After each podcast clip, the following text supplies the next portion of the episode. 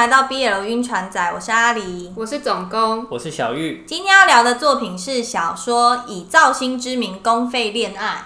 好，这本《以造星之名公费恋爱》是我第一本看完的娱乐圈文，因为我常觉得娱乐圈文都是在讲，呃，主角长得多好看啊，然后他莫名相爱又相又恋爱脑的故事。因为毕竟都是一些目前的演艺人士，对我觉得稍微有点疲乏。然后看到这个书名，我本来以为它是练习生的选秀文，毕竟有公费恋爱，我就很直觉的脑补，想说是不是偶像在团里面谈偷偷谈恋爱的故事。但他这一篇文其实是在讲娱乐圈的工作者、经纪人跟选角导演的故事，而造星的意思比较像是打造明星哦，所以主角主角不是偶像，对，而是幕后人员哦。当初这一本就是我是先看，然后我看完的时候，我就想说，因为总工一直想要找一篇他可以看得下去的演艺圈文，所以当初我就觉得，哎，这一本可以推荐给他。但由于有一些原因，我就一直迟迟没有跟他讲说有这一本的存在。后来某一天，他就自己就是讯息跟我说，他正在看某一篇娱乐圈文，但主角就是非演艺人士。然后我就马上想要说，该不会他就是在看这一本吧？但是因为也不能先跟他爆雷，说 我到底为什么当初不推荐给他，所以就这样。因为 很很苦心经营，因为烂尾是吗？不是，就是有一些原因。哦。等下后面会跟你讲是什么原因。那这本呢，其实它就是两个有自己原则的娱乐圈工作者，然后因为一次工作上的利益冲突，意识到对方的存在。他们很忌惮对方专业的工作能力，也暗自偷偷欣赏对方，在后续的交手中彼此利用，但那种天然的、纯粹的、来自原始本能的吸引，却再也隐藏不住。其实简单说，就是看他们两个认真生活、努力工作、尽情做爱。在小心翼翼的靠近，你中间插一句有什么东西？偷偷隐藏在中间，以为大家没听到。好，本节目内容含有大量暴雷，请各位小伙伴自行斟酌收听。但这一篇是可以归类在娱乐圈文吗？就比起娱乐圈，我觉得更像是在讲工作上的一些职场的东西。呃，主角梁涵他开了一间选角工作室。然后另外一个主角是秦志简，他是经纪公司的老板。他们两个都是非常认真工作的人。梁涵甚至认为他可以孤独终老，也绝对不可能放弃这份事业。就是那种跟恋爱脑没有什么关系的人，就觉得嫁给了工作。就他工作对他来说是人生中很重、比较重要的一件事情。以梁涵的这个工作狂的个性，我觉得这个设定非常的合理。原因是因为他也是经历了前一段感情之后，他等于是赌上了他生命中的所有，然后去开了这一间选角工作室，所以其实他大部分的生活都投注在公事上面。嗯，他们两个也没有因为是主角就开了很大的金手指，就是工作上还是会遇到蛮多难关，然后想尽办法找解。或者是看到有一些机会，就尽力去争取。让我在看的时候，其实非常投入他们的工作，然后转头看看自己的工作，有一堆 未完成的专案，看别人超认真的工作，然后自己就嗯。其实他们工作的内容跟我们现实中真实的生活有点像。虽然他们的呃角色不同，但其实都是在人与人之间负责沟通协调那个部分，需要有强大的沟通能力，对，去把所有事情到位。拖延，对对，我觉得就是他描写了蛮多应对进退的一些讲话方式或者是处事方式，我觉得蛮有趣的。嗯，就是大家有兴趣，基本上他们两个都是成熟的大人。我觉得是诶，比起刺青，硬要讲到成熟，硬要第 刺青，所以我边看的时候就边在想说：天哪，他们两个这么认真工作，还在谈恋爱啊，也太累了吧？嗯，所以完全可以理解他们两个只想当炮友这件事。哦，所以他们其实不是在谈，他们只有床上关系。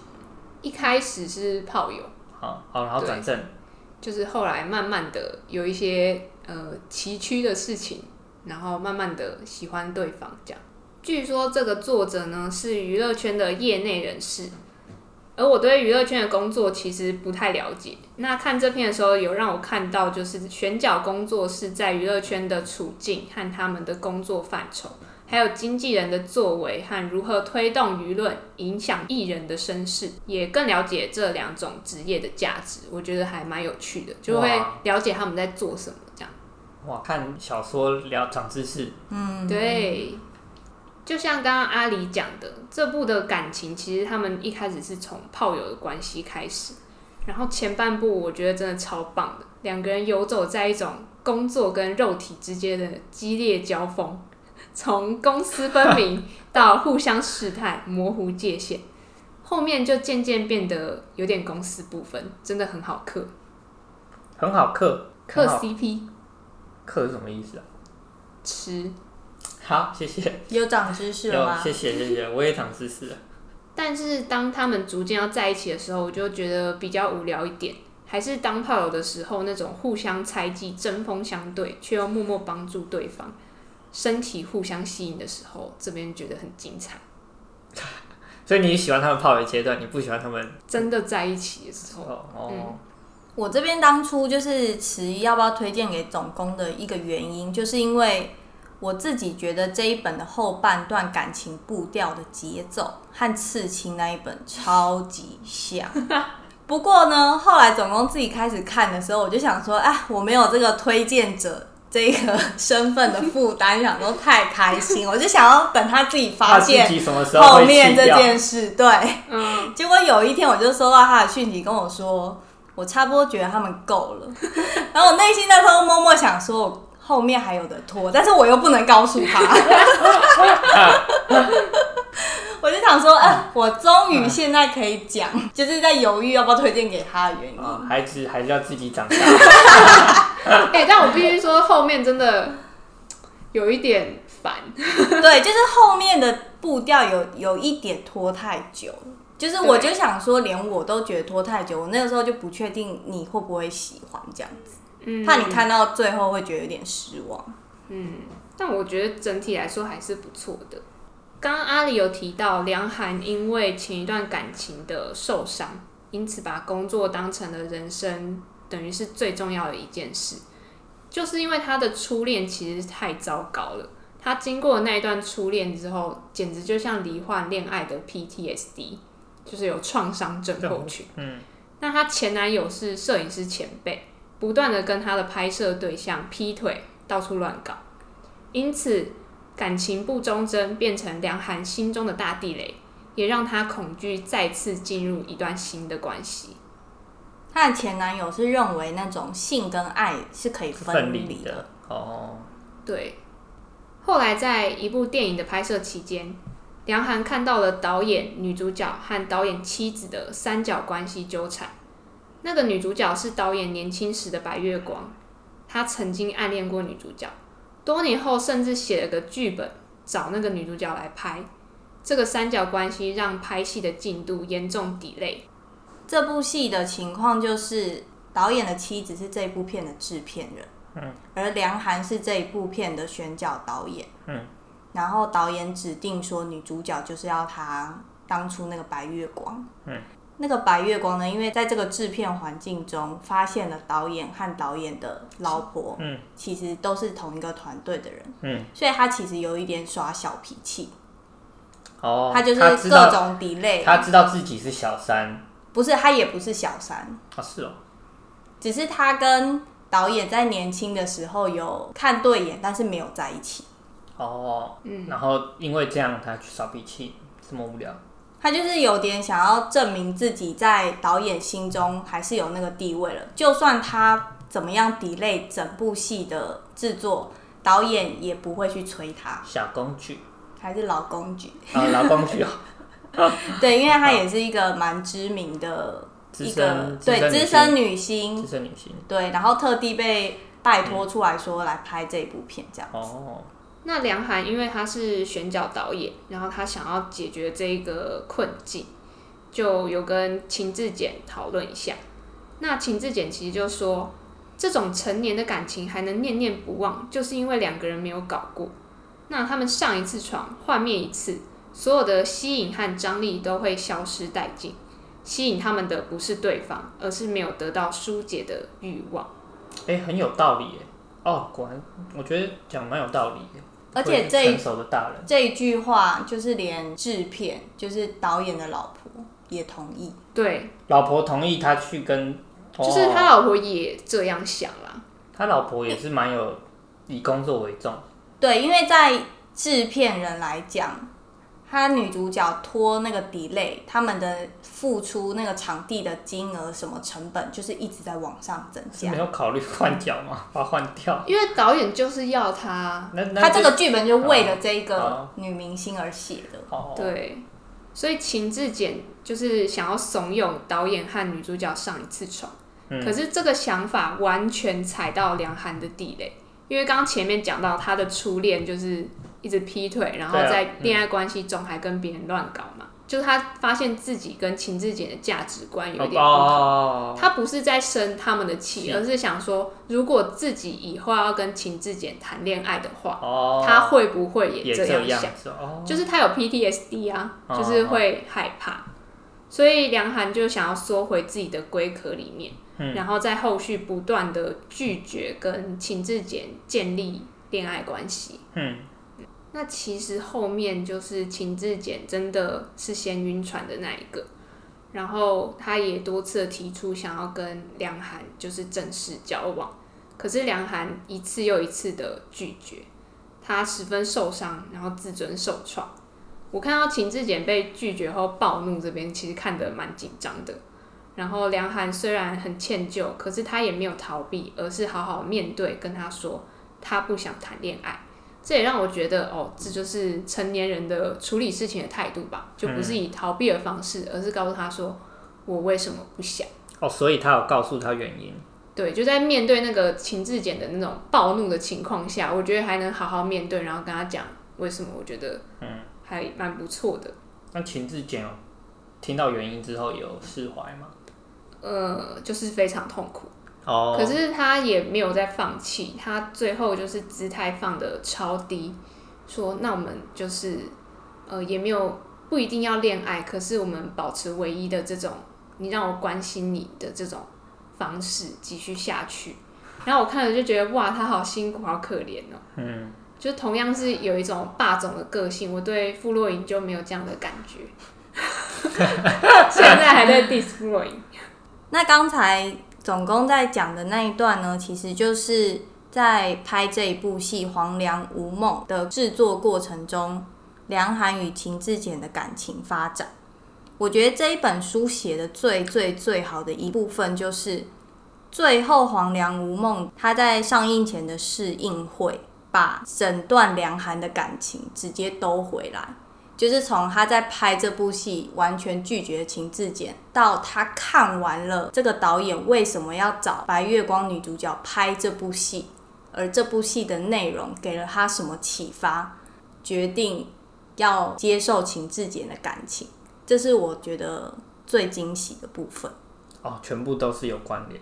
对，那如果就是你是那个导演的妻子啊，就是你的对象，他有一个白月光，然后他对那个白月光念念不忘，你会觉得要让他们做一次吗？嗯，因为那时候导演妻子他说他看那个导演拍的素材就知道，爱就是爱，他骗得了所有人，也骗不了自己。可是我我不行哎，我觉得我不行，我这样就是精神肉体一起出轨。你就是要让他，那他内心就有一个永远没有办法满足的。没有啊，我就就就离婚啊。你说如果他真的忘不，了，就给他去啊。就是如果他真的有想要他追求的东西，就给他去。对啊，但你强留下来的，反正他心也不在你这、啊，反正就是先让他去啊，就让他去，他回来不要理他、啊，让他两头空啊，活该啊。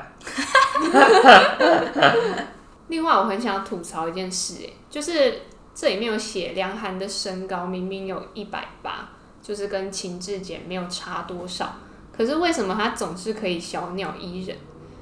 然后我就想到，其实很多原单都这样，就是可能要写强强吧，为了凸显瘦也不是软绵绵好欺负的人，就硬把他的身高往一百八上面写，然后公呢就硬要说比瘦还高，导致每位公都直逼一百九。然后我就想说，哇，这怎样？两个人都要超高就对了，就变成一个巨人谈恋爱的故事，每一对都这样。巨人的世界，得得得得得得得得，对，傻傻给巨人们的恋爱。所以通常如果一六五就不太会是公，我在想说，应该是一六五，好像就没有办法变没有办 BL 的主角哎。get，其实都是配角。对，顶多是那种身边小角不色。能变一六没有一六五的公，这些作家就是他没有原创力，就就等一下，他没有哎想象哎，力。那个一拍即合，一一一拍即合合的主角一拍即合主角就是一六五，就是一六五就是公就一165就一六五，瘦多少？瘦也一六五，好不好？两个人一六五。对，都一六五，可是我在看那一群没有，想象力的家伙。我在看 High Q 的那个翔阳，就是一六三又涨到一六四的时候，我就一直想到你。对啊，我，你说小巨人嘛，对啊，我也是。你也是，还想到自己。但是但是后来想想，有涨到一百七十几，你知道吗？你为什么要偷爆嘞？哎你也爆等一下雷？你真的很没看过烦你还没看完？漫画是吗？对啊，漫我才第四季耶。哇，你这一段哦全部剪掉，应该有很多人被爆雷。怎么可能？大家都有看到，一百集，打那个他们最后长大啦、哇，好吧，好吧，我以为你们都已经看漫画了。哇，好了，这不是什么重要的雷吧？哇，有没有超过半年？有的话我就原谅你，什么半年？就是一百七这件事。有有有超过半年，超超过很久。攻一百九这件事啊，就是真的太难想象了。但因为最近那个语义错误饰演学长张载英的男主角，他就真的有一百九。哦对，就真的好高哦，导致我本来以为瘦好像没那么高，但好像也有一七七，一七七也是很高、啊，可是他就真的有小鸟依人的感觉。因为你知道跟一百九比起来，那个身高差，嗯，算了，我不懂。你就是只能一六五跟一六五。自暴自弃。哎、我觉得一六五跟一六五写的好，也一定也很精彩，加油！谢谢。一拍即合。我现在要问小玉一个问题，就是如果你有一个炮友，然后你有一点点想要发展成一段稳定的关系，那你在工作上帮了你的炮友一个超级大的忙，他很开心。嗯，在这个饭局结束之后，你载他回家，带着感谢的心情，嗯，他就问你说要不要上来坐坐，就来他家坐坐。嗯，那你会有什么样的回应？就上去啊，然后看状况。该发生什么就发生什么。对啊，就顺其自然。因为这边呢是秦志简在工作上帮了梁涵一个大忙，然后就是他载他回家，那梁涵就抱着一个感谢的心情问他要不要上来坐坐，嗯，可是秦志简竟然拒绝了，为什么？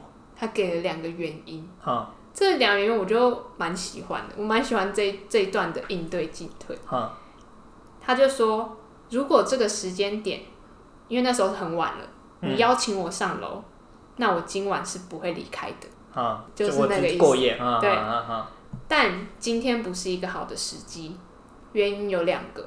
他没有穿决胜内衣，这个是不是？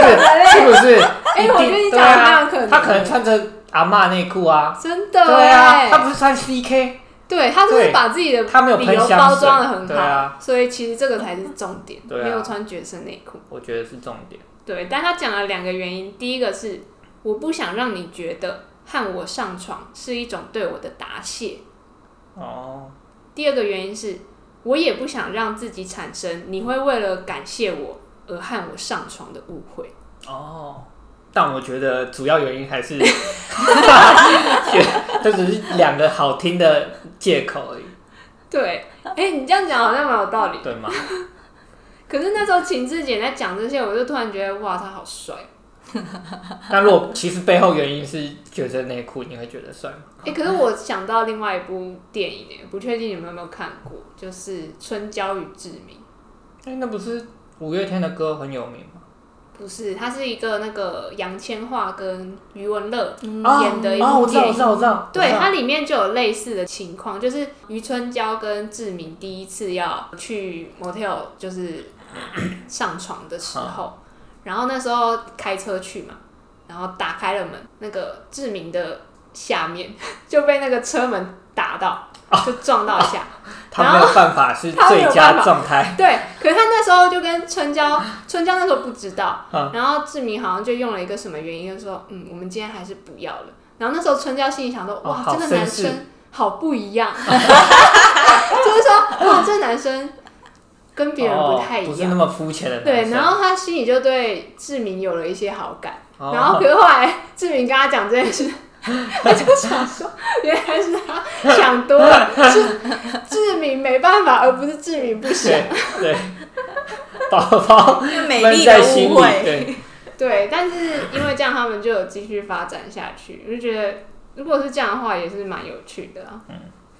还有一段就是表达了成年人的直接与坦率，我觉得也蛮棒的。就前面秦志简在讲一堆有的没有的，想要调情。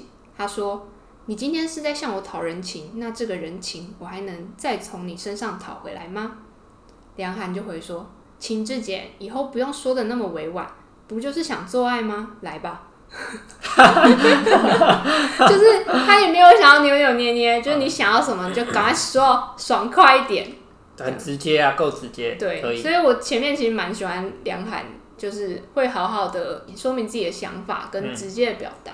嗯，在这一部中，我是蛮喜欢看他们就是在职场公领域的部分跟私领域部分的拉扯，因为他们两个其实在一起的时候，已经算是这一部作品蛮尾声的。最后作者其实只有安排一个有点让他们就是在公司部分的吵架上的一个小桥段，但我自己是觉得不够看。就是我想要有很多个公司部分的事件，然后看他们两个在家里狂吵，嗯然后吵完再狂做爱。对啊，哎、真的很精彩。然后可能在然后可能在公司也做，是吗？不是你同一想要个公司啊，他们不是哦同一个公公司，哦，对，他们是老板，两个人都是老老板，板。那会开会吗？会。那开会的时候可能在桌桌子底下，你知道有多少人谈办公室恋爱？对啊，就是向往啊。我没有办法。而且最后作者说，其实这一部没有红的时候，我自己是觉得蛮意外的，因为这类型的题材、内容和写法，我都觉得和其他的娱乐圈文有非常大的不一样，而且我自己是蛮喜欢的。嗯，我也是。什么？他什么什么意思是没有红？哦，就是卖不出什么。那个书的一些点阅率，或者是他在那个晋江上面的一些积分，很明显跟其他本比较起来，就是那个低，对，就是比较哦偏低。我个人认为这一本没有出版，算是一本遗珠之作，所以希望后面有出版社就是愿意来找他签约，然后出版成作品。谢谢各位小伙伴的收听，欢迎在 Podcast 页面关注 BL 晕船仔的频道。也可以到 FB 或是 IG 留言找我们聊天。搜寻 Crush on BL 就可以找到我们。我是阿狸，我是总工，我是小玉，拜拜拜拜